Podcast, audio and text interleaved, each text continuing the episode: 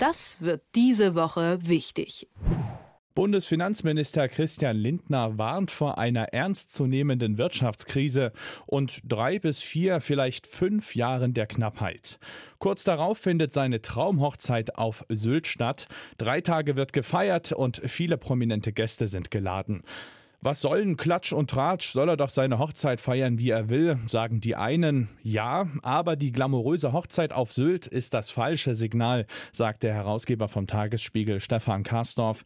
Und mit ihm spreche ich jetzt darüber. Schönen guten Morgen. Guten Morgen nach Leipzig. SPD-Chef Lars Klingbeil hat im August 2019 geheiratet. Erinnerst du dich? Also viele wahrscheinlich nicht. Und da frage ich mich, wie es denn dann überhaupt kommt, dass auf der anderen Seite so viel über Lindners Hochzeit gesprochen wird und dass auch so viele Details bekannt sind. War das vielleicht sogar sein Wunsch? Ich wusste ja nicht, dass Lars Klingbeil 2019 geheiratet hat.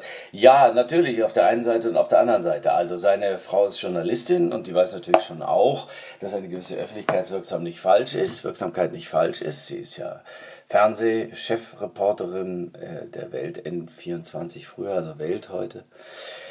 Ja, und natürlich äh, hofften sie, dachte ich, denke ich, dass das, was sie da tun, in der Bevölkerung einen gewissen Widerhall findet und auch eine gewisse, sagen wir mal, ja, ein, ein, eine gewisse Freude auslöst, weil man sich an seiner Freude freuen kann. Nee, so ist es aber nicht, denn äh, er ist immerhin Bundesminister der Finanzen, Herr der Kassen und äh, da wirkt es seltsam, wenn man für eine Hochzeit, die in der Öffentlichkeit gewissermaßen stattfindet, äh, so viel Aufmerksamkeit erregt.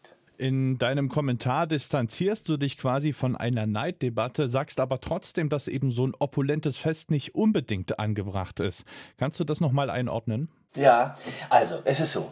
Natürlich äh, wünscht man jedem ein äh, glückliches Familienleben, eine wundervolle Hochzeit, äh, einen strahlenden Tag und dann viele gute Jahre. Das ist das eine. Natürlich wollen wir auch nicht, dass unser Christian Lindner, unser Finanzminister Christian Lindner arm sei oder dass er keine tolle Hochzeit feiere. Aber nochmal, Bundesminister der Finanzen in diesen Zeiten da schreibt er Brandbriefe an die Verteidigungsministerin, da schreibt er Briefe an äh, Kolleginnen und Kollegen in der Regierung. Da ist er sehr kritisch, was die Ausgaben angeht. Da will er die Schuldenbremse einhalten, da will er Hilfsgelder für Langzeitarbeitslose zumindest kritisch prüfen, wenn nicht dann her, nachher auch noch äh, streichen. Da geht es um viel Geld, da geht es ums Einhalten des Etats. Und da kommt dann der Finanzminister und feiert eine glamouröse Hochzeit. Das wirkt in diesen Zeiten, wo wir uns dann auch noch auf eine große Wirtschaftskrise einstellen, auf eine große Energiekrise, auf Sparen, auf Verzicht, das ist das Wort der Stunde, der Tage, der Stunden, der nächsten Wochen, Monate, da wirkt das seltsam, wenn man eine solche Hochzeit feiert. Ich wünsche ihm das, ich wünsche ihm alles Gute, ich finde es auch wundervoll, aber das muss er nicht unter den Augen der Öffentlichkeit feiern und er muss es theoretisch auch nicht so feiern. Mhm. Also kann man festhalten, dass so ein äh, Bundesminister nie ganz privat ist, dass da immer das Amt auch mitschwingt. Also es gibt Kolleginnen und Kollegen, die sagen und auch halten immer noch daran fest, dass das Private nicht politisch sei. Und ich sage doch, dann, wenn es die eigene Aufgabe betrifft. Das war früher bei Helmut Kohl auch so, wenn der von Familie sprach und dann in seiner Familie der Haussegen schief hing, da hat man auch gedacht, na ja, ob das jetzt so richtig geschickt ist, das wurde ihm dann auch vorgehalten. Jetzt ist es so, dass der Finanzminister nochmal uns Verzicht predigt. Da wird mir ganz Angst und Bange. Also bei dem, was da alles auf uns zukommen wird, auch an Sparen, jetzt auch was der Vizekanzler Robert Habeck sagt. Und dann kommt der Vize-Vize und macht da mal so eine tolle Champagnerkrabben und sonstige Sause. Das wirkt irgendwie wie aus der Zeit gefallen. Das wirkt wie, naja, also manche könnten darin sogar eine Verhöhnung ihres Schicksals sehen. Das ist jetzt sehr hochgegriffen, ich weiß, ich weiß. Dennoch ist es so, dass man in diesen Zeiten, wo er doch auch so selbst auf seine Außenwirksamkeit sehr großen Wert legt und auch Acht gibt, das wirkt irgendwie politisch seltsam unklug.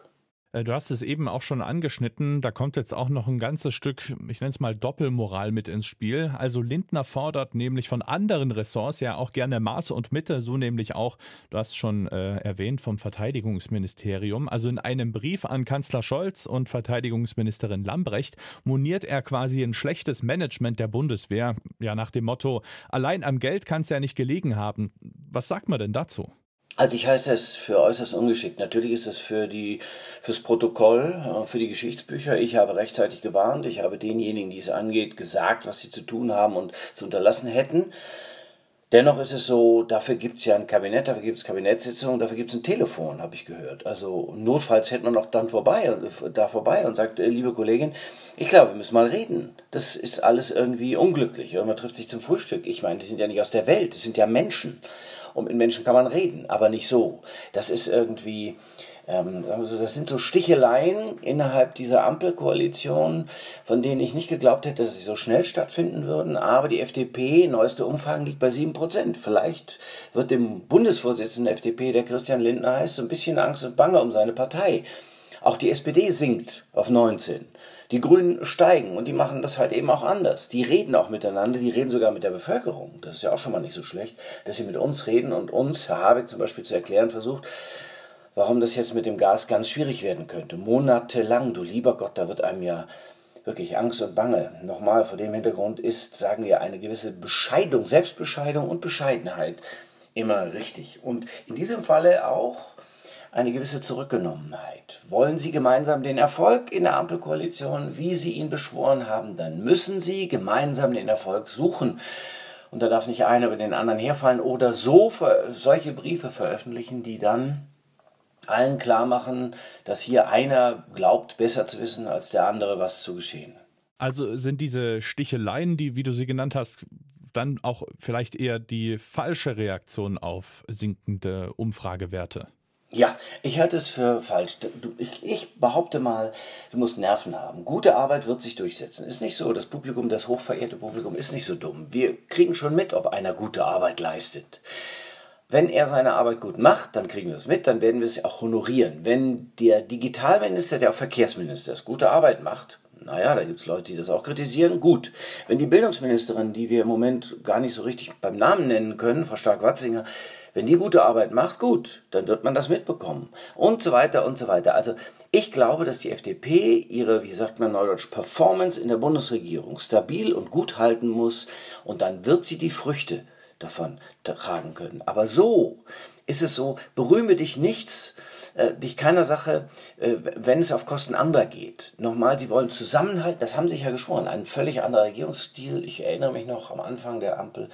Und wir wollen gemeinsam den Erfolg für Deutschland. Und das kann man im Moment auch wirklich nur wünschen. Die Situation ist wirklich, wirklich ernst. Und wenn ich es ernst nehme, dann muss ich ernst machen, dann muss ich ernst bleiben und dann muss ich anders mit den anderen umgehen. Die Einschätzung vom Herausgeber vom Tagesspiegel, Stefan Karstorff. Vielen Dank für deine Zeit. Gerne. Vielen Dank. Das wird diese Woche wichtig.